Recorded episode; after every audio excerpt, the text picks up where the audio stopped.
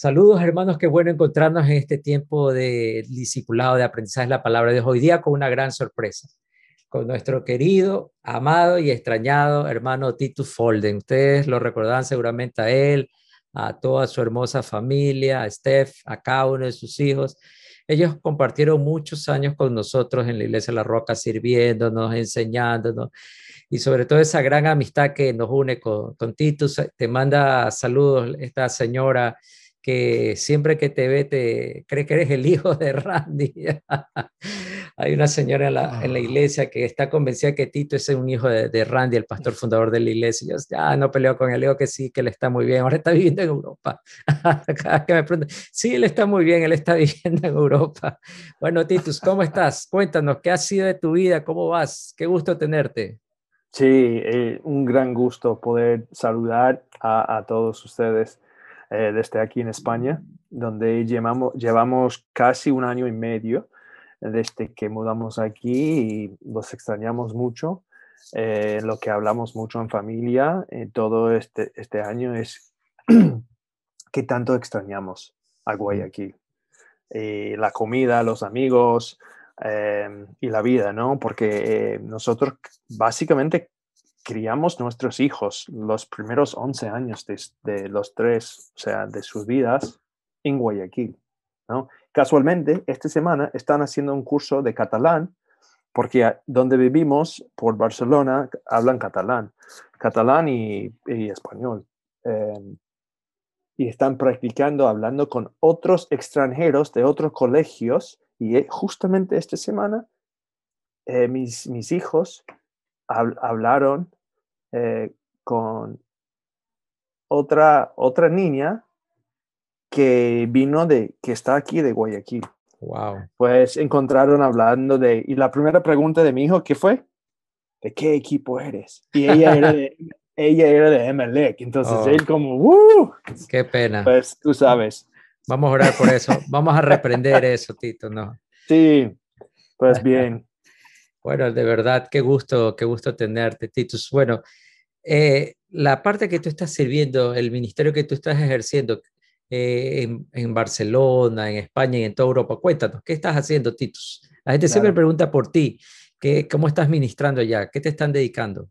Muy bien, muy bien. Bueno, seguimos en lo mismo, lo mismo que, que estaba, está, estábamos haciendo en Guayaquil. Eh, sino la única diferencia es que ahora estamos trabajando y ayudando personas en todas partes del mundo, ¿no? O sea, no mudamos aquí para estar solo trabajar aquí, sino poder lanzarnos eh, y la ironía, ¿no? De todo esto es tener, estar en un punto em, estratégico para poder viajar. no hemos salido, ¿ah? ¿eh? no hemos podido para nada. Entonces, la, eh, Dios tiene un buen, eh, un buen humor, creo, eh, seguramente, pero a pesar de eso, los proyectos siguen em, desarrollando. Enfocamos en lo que es abuso, maltrato, violencia doméstica, la sexualidad, ¿no? todo de una óptica bíblico o bíblica. Em, ¿qué, tiene, ¿Qué tiene que decir Dios? ¿Qué dice Dios acerca de estas realidades en que experimentamos el dolor, el sufrimiento, los efectos, em, y, cómo interactúa con nuestra fe. Porque Dios tiene mucho que decir sobre, sobre la manera que tratamos uno a otros. Pues una otra, otra rama, digamos, del trabajo es la protección de la niñez. Entonces, dentro de nuestra misión, nuestra organización, equipamos y ayudamos a todos los, los, los uh, misioneros y los que tienen proyectos en varios lugares del mundo wow. proteger y, y, prevenir el abuso sexual. O no todo tipo de abuso, ¿no? Pero hablando de, hablamos mucho de eso también. Eh, y también en lo de explotación sexual. Trabajamos mucho en redes eh, con otra, otros ONGs eh, y también con iglesias que quieren trabajar en estos temas, ¿no? Muy ocupados. y seguimos en todos los, em, eh, los materiales que creo que están eh, usando en la roca, que sí, sí, remendando el alma, eh, ruta del corazón de niño, em, y empezando utilizando estos también en otros lugares em, hispanohablantes, ¿no? Entonces aquí en España ya están, em, ya estamos utilizando Remendando el Alma y Ruta del Corazón del Niño. Wow, bastante, fantástico. Sí. En tu experiencia, en tu trabajo, nos ayudaste mucho a entender este tema de la vulnerabilidad, del sufrimiento, del abuso. ¿Cómo tú ves ahora el tema del sufrimiento, la angustia, la ansiedad en tiempos de pandemia? Una cosa que la pandemia ha hecho ha sido en un sentido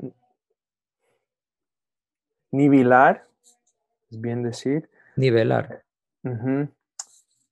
a toda la humanidad, porque han quitado la alfombra por debajo de nosotros y han hemos perdido la estabilidad eh, de, de, cómo relacionamos, cómo nos relacionamos con el mundo, ¿no? las normas.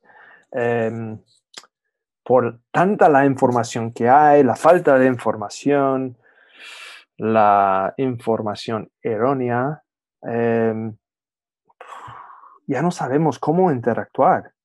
El mundo ya no es, no hay consistencia, consistencia, ¿no? Eh, y, es, una cosa que, que, una sociedad necesita, ¿no? Puede, puede haber mil cosas mal en una sociedad, pero cuando toda la sociedad está así, haciendo así un limbo y cambiando cada instante, eh, nos hace sufrir, ¿no? También algo en común con el sufrimiento que hemos visto es, eh, ha quitado todas las las maneras que normalmente lidiamos con el estrés y han, han como, como digo, em, han quitado las maneras en que evitamos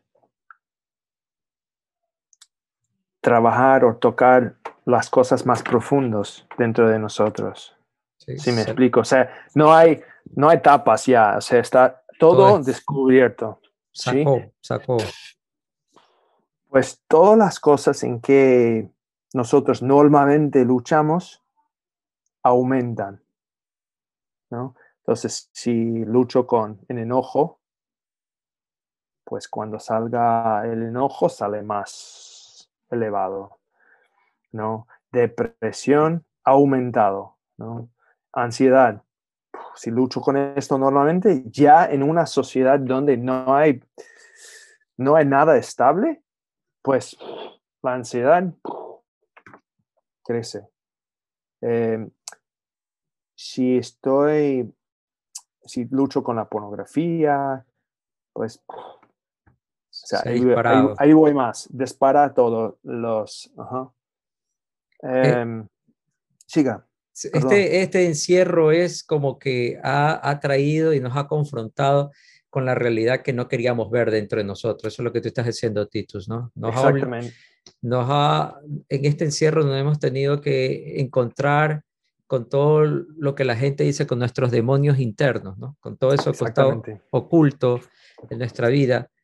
Pero, ¿cómo enfrentar esto, Titus? Bajo... Claro.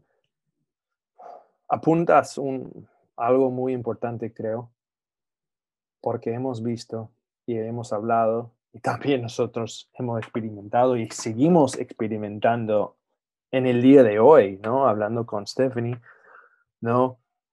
Las cosas que están saliendo, como tú dices, tú preguntas, pero ¿de dónde viene esto? Pero ¿por qué estoy sintiendo tan tan angustiada o angustiado, ¿no? Em, porque yo veo, y como hemos hablado con em, los temas y cómo se trata em, el sufrimiento o dolor, el remendando el alma, y el proceso y todo es reconocer, identificar a los raíces, los traumas, los dolores, las cosas que nos, nos, han marcado para poder em, corregir las mentiras, para, tener, eh, para poder reinterpretar, para que ya no tienen, em, ya pierdan el poder sobre nosotros en el presente y nos da la libertad hacia el futuro. Em, y somos muy, yo, yo em, personalmente, somos muy expertos en evitar el dolor, taparlo. Entonces, esta pandemia, por lo bueno y por lo malo, nos han expuesto, nos han quitado la ropa, nos, los, los baúles, los, las, cajas, eh, cajón, o sea, todo donde escogemos las cosas. Donde está escondido todo. Está escondido y, estamos viendo que están saliendo cosas que quizás nunca, nunca has hablado. ¿No? Sí. Pero, ¿de dónde viene eso? ¿Por qué estoy experimentando depresión ahora? ¿No? Y estamos viendo cómo tapamos, cómo somos muy capaces como seres humanos engañarnos tapando con, sea perfeccionismo, sea, trabajar mucho, em, si es eh, por un don especial que tenemos, eh, pues cubro o tapo esa estar parte. Ocupado, estar ocupado. Estar ocupado cualquier cosa, pero ya quitan todo esto y nos deja expuestos. Claro, claro. Y, y, ¿Y cómo enfrento eso, Titus? ¿Cómo, ¿Cuál es la manera correcta de enfrentar estos detonantes que me hacen disparar a eso que tengo ahí oculto, eso, a exponer eso, como tú, tú bien dices, Titus? ¿Cómo, cómo, cómo lo enfrento? Wow. No pasa de noche al día, creo, em, pero empieza, creo yo, empieza con ser honesto mm. y hablar la, verdad de lo que está pasando, lo que estoy experimentando, ¿no? En vez de ocultarlo, en vez de esconderlo, em, porque no podemos sanar lo que no hemos identificado o nombrado pues hay temor de hacerlo por los años que, o sea, por las circunstancias. Entonces, una cosa, y esto está vinculado también con el tema de la pandemia, porque hay, hay, hay maneras saludables de tratar con, lo anterior, pero la pandemia lo que ha hecho em, nos ha quitado también en todo el mundo ¿eh? las maneras de hacer duelo bien. ¿No? Y especialmente estoy pensando en, el sufrimiento. Si tiene un ser querido, un familiar que está eh, sufriendo en el hospital con COVID, muriendo solo, ya la sociedad no nos permite estar juntos y eh, estar conectados de, hacer el duelo como normalmente veníamos haciendo. Y solo digo eso para decir que esto solamente amplía la sensación de angustia de agonía que tenemos cuando hablamos de lo que está adentro. Mm. Va acumulando. ¿Sí, me, explico? Eh, y, no tenemos como las herramientas para ir tratando todas estas traumas acumuladas. Em, cuando hablamos de, por ejemplo, quizás como cristianos, de fe, a veces puede haber fácil, puede ser fácil pensar que tener temor de contar a Dios lo que, me, que estoy deprimido, que hablando honestamente con Dios, como Dios no puede aguantar mis emociones y mis problemas.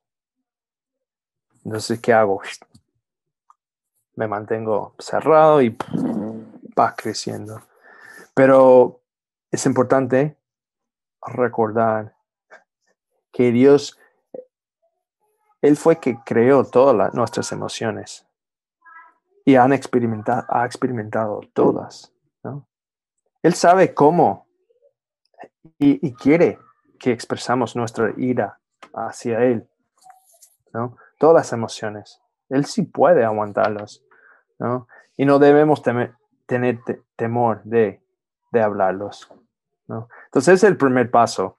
Hablarlos, ser honestos eh, conmigo mismo, con nosotros mismos, ¿no? Y nombrar qué es, empezar a eh, ver la, realidad, la realidad por lo que es, ¿no? Y hablar con Dios sobre eso. ¿Y esto qué nos trae, Titus? Cuando yo logro llegar a ese punto de confrontarlo, reconocerlo, salir de mi negación. ¿Qué, ¿Qué, logro al llegar al momento con Dios? ¿Qué trae eso eh, en mi nueva vida, en mi espiritualidad? Depende, depende de, de las cosas que han soltado. Pero una cosa que viene a la mente, ¿no? Si mi percepción de Dios está equivocada, mi percepción de mí mismo estaba equivocado.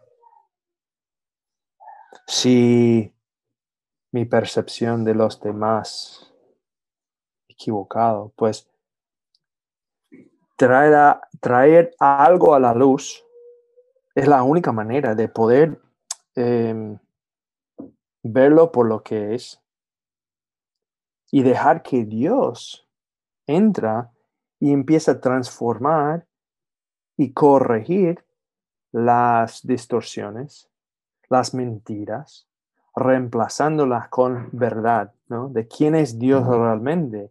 Entonces, si toda mi relación con Dios, conmigo mismo y con los demás, estaba basado en cosas erróneas o distorsionados, pues, ¿qué esperanza, qué, qué cambios habrá?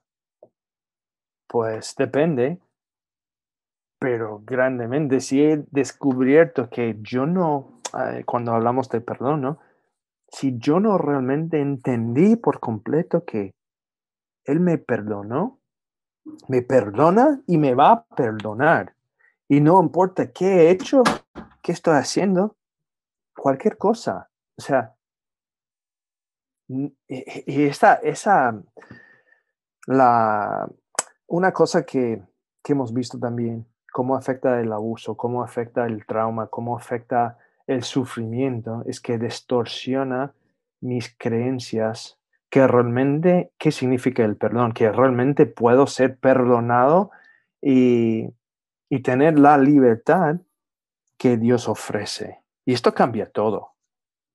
Cambia absolutamente todo, porque ya, si yo estoy tratando de ganar favor, aprobación, mérito. Que Dios o que alguien me diga, buen hecho, buen trabajo. ¿no? Ya, esto no es el Evangelio. si, si me explico. Sí, sí, sí.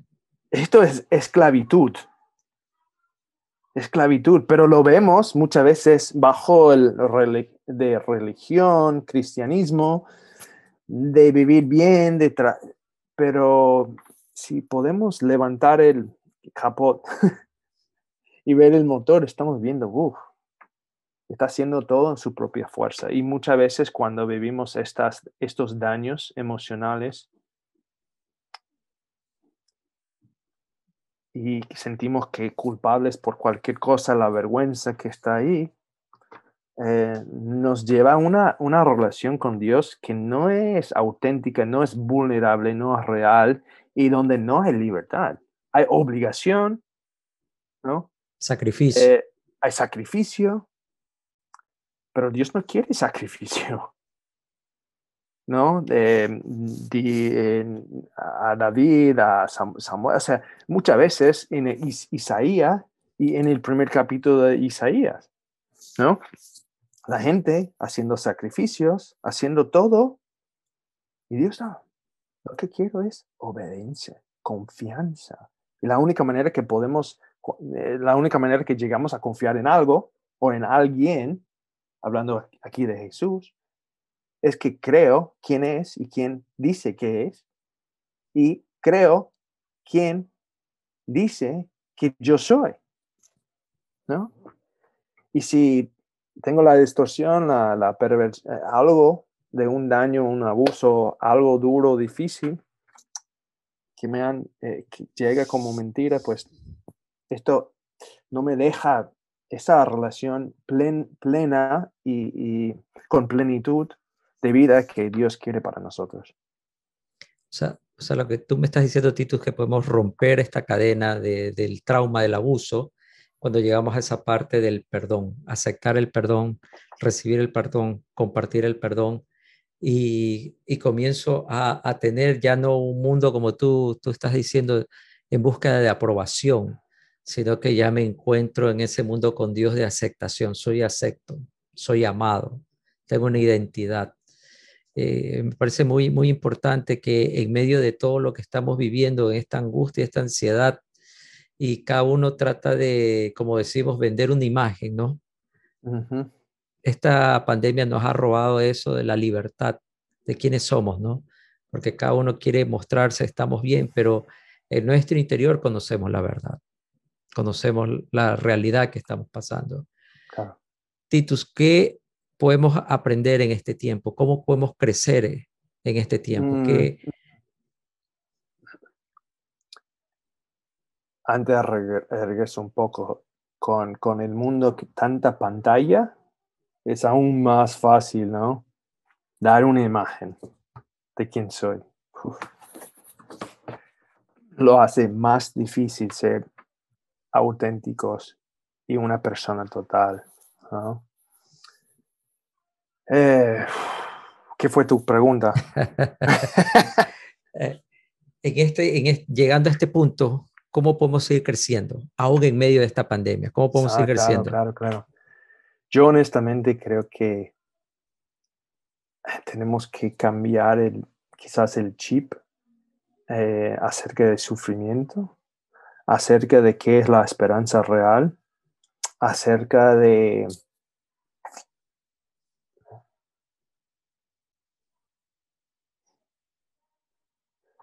dónde está puesto mi confianza, porque esta pandemia nos, creo que ha revelado mucho acerca de nuestras creencias y acerca de la humanidad. Em, y creo que Dios, yo creo que Dios no, no, no es a favor del sufrimiento, no causa, no goza en sufrimiento para nada, pero creo que lo está usando y quiere captar nuestra atención para que nuestra esperanza toma un giro hacia lo eterno. Esta pandemia en todo el mundo creo que nos está, nos está diciendo que, nos está preguntando, ¿en qué tienes tu esperanza? ¿Tienes en el día de mañana? ¿Tienes tu esperanza que si, si te va a llegar, eh, si te, te, va a alcanzar una vacuna, es, tienes la esperanza que vas a tener un trabajo mañana? ¿Tu esperanza está basada en si vas a poder tomar vacaciones este año?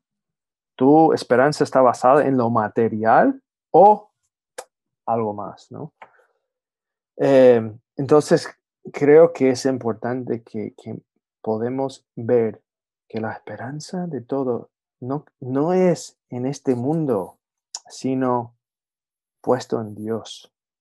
quien está aquí con nosotros, el Dios que sufre con nosotros, que sufrió, ¿no? Experimentó todo el sufrimiento humano, pero si la medida de nuestra felicidad o nuestra como bienestar solo es material, ha sido peores tiempos en el mundo que la pandemia que estamos viviendo ahora. Y no es para minimizar nada de dolor, pero los ojos, em, Dios quiere que fijamos en Él, ¿no? Em, y vivir de esta manera, ¿no? Implica muchas cosas. Em, poder ver más allá de solo el mi, mi sufrimiento, ¿no? Em, pues hay muchas cosas prácticas que, que implicaría. No sé qué, hacia dónde quieres ir. La, lo que tú me dices cuando una persona ya encuentra esa libertad, está libre para tomar mejores decisiones, tiene libre para interactuar de una manera correcta y lo más importante para nosotros, por supuesto, tiene libre para obtener una imagen correcta de su Dios. Y esto nos empuja a, a un crecimiento para descubrir nuestro propósito, ¿no? descubrir nuestro propósito.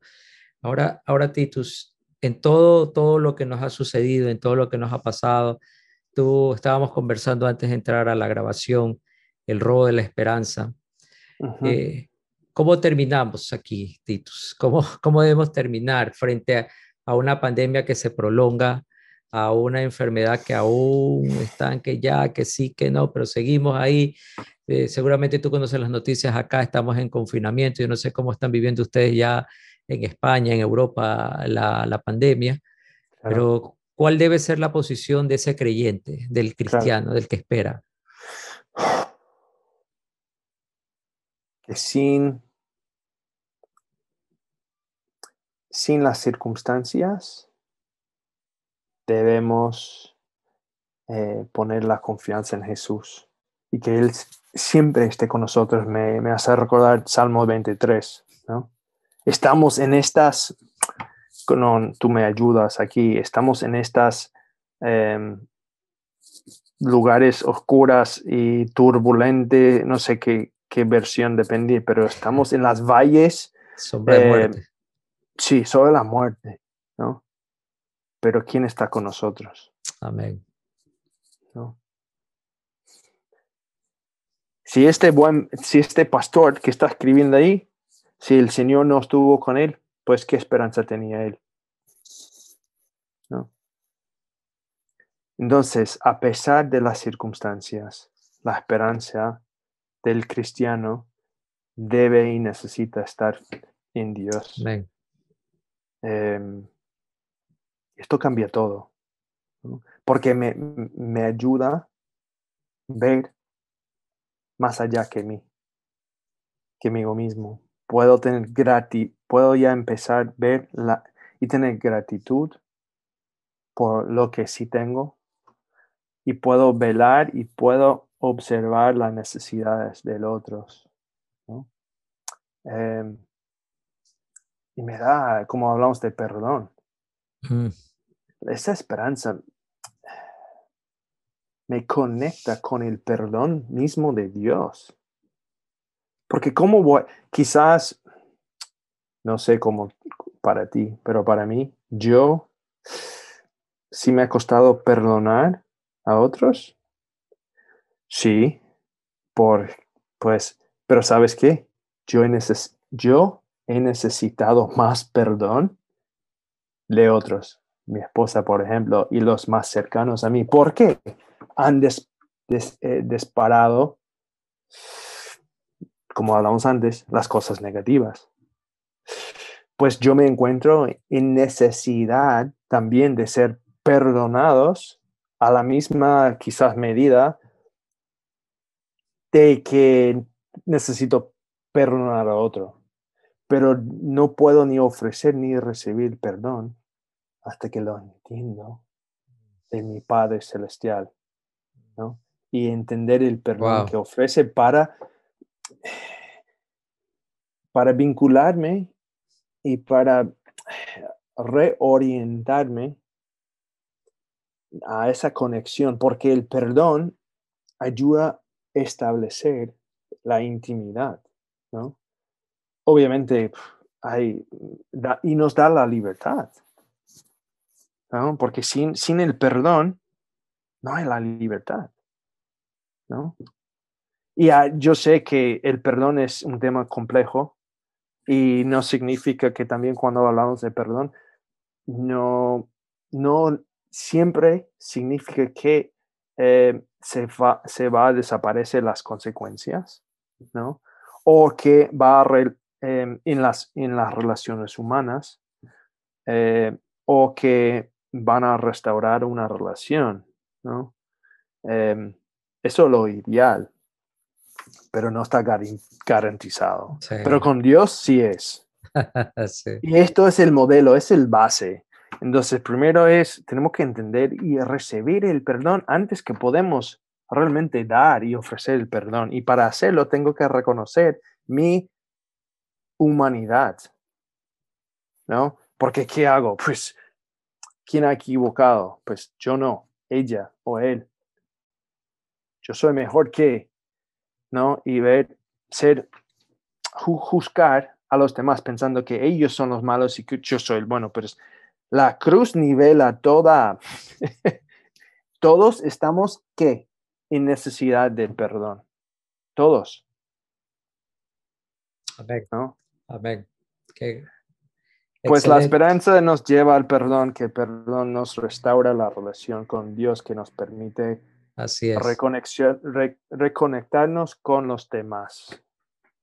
Excelente, Titus, excelente. Y me quedo con esa última meditación, ¿no? La esperanza nos lleva al perdón. Correcto, correctísimo. Y creo que son valiosas esas palabras para estos tiempos que vivimos. Mm. Te agradezco tu momento, tu, participación. Yo sé que estás ahí ocupado, eh, en, ah, todo, en, medio de todo esto, pero es muy valioso para nosotros esas palabras de ánimo. Y, y seguramente hay personas que se han conectado con nosotros que que están preguntándose cómo iniciar ese, ese camino de salir de, de la oscuridad, llamémoslo, de, de, ese lugar, de ese encierro donde están ocultos todo, todo su dolor, su trauma. ¿Cómo iniciar? Nosotros creemos como un paso sencillo, importantísimo, orar con Dios, abrir su corazón al Señor. Te voy a pedir, Tito, por favor, termínanos una palabra de oración para aquellos que mm. quieren comenzar una relación sanando su corazón. Por favor.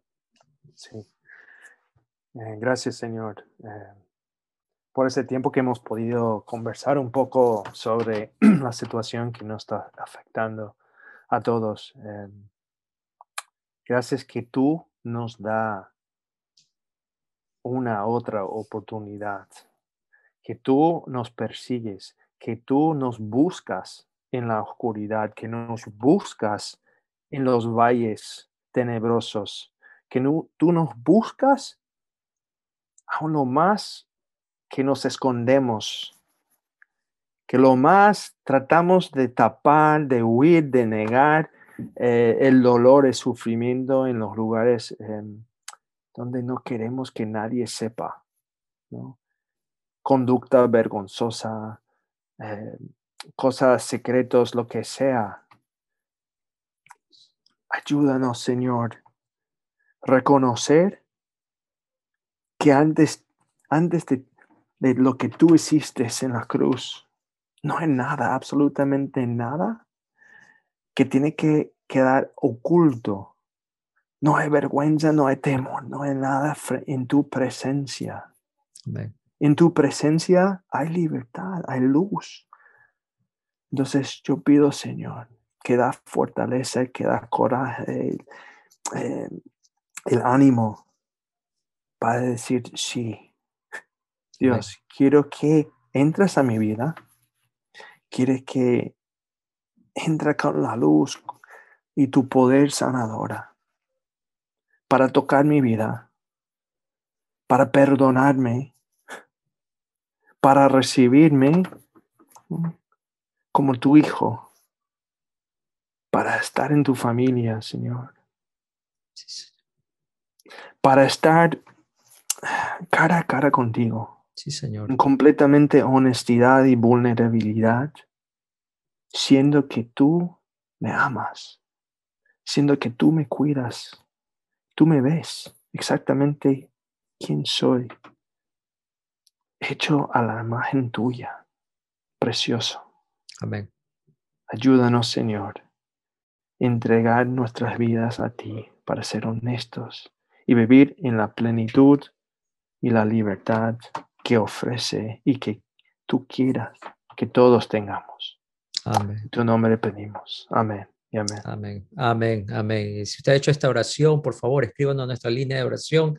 Con mucho gusto lo vamos a guiar, lo vamos a dirigir y acompañar en esta nueva vida, descubriendo quién es Mm, eh, usted en Cristo, esa nueva persona que el Señor quiere darle la libertad. Titus, te agradezco por tu presencia acá, por tus sabias palabras y sobre todo por esa gran amistad que nos une. Un saludo fraternal a Steph, a Mateo, a Sofía, al pequeño Isa, que ya lo he visto que no está tan pequeño.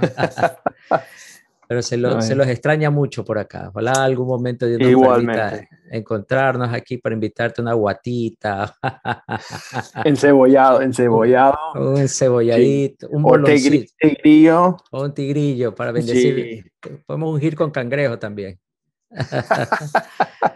¿Cuál es el plato típico de tu zona, Titus? Uf, sabes que mm, sería difícil decir porque no hemos podido irnos a un restaurante a comer en todo este, Oh, este wow. tiempo.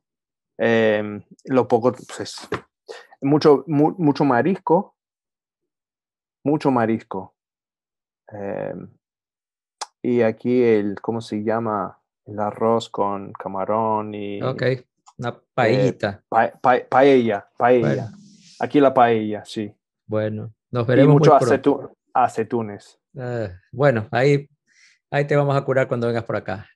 Titus, muchas gracias Muy por bien, tu tiempo. bien. Bendiciones y hermanos, ya saben, están cordialmente invitados. Nos veremos próximamente en otra reunión de estudio de la palabra de Dios y conversando. Dios me los bendiga grandemente.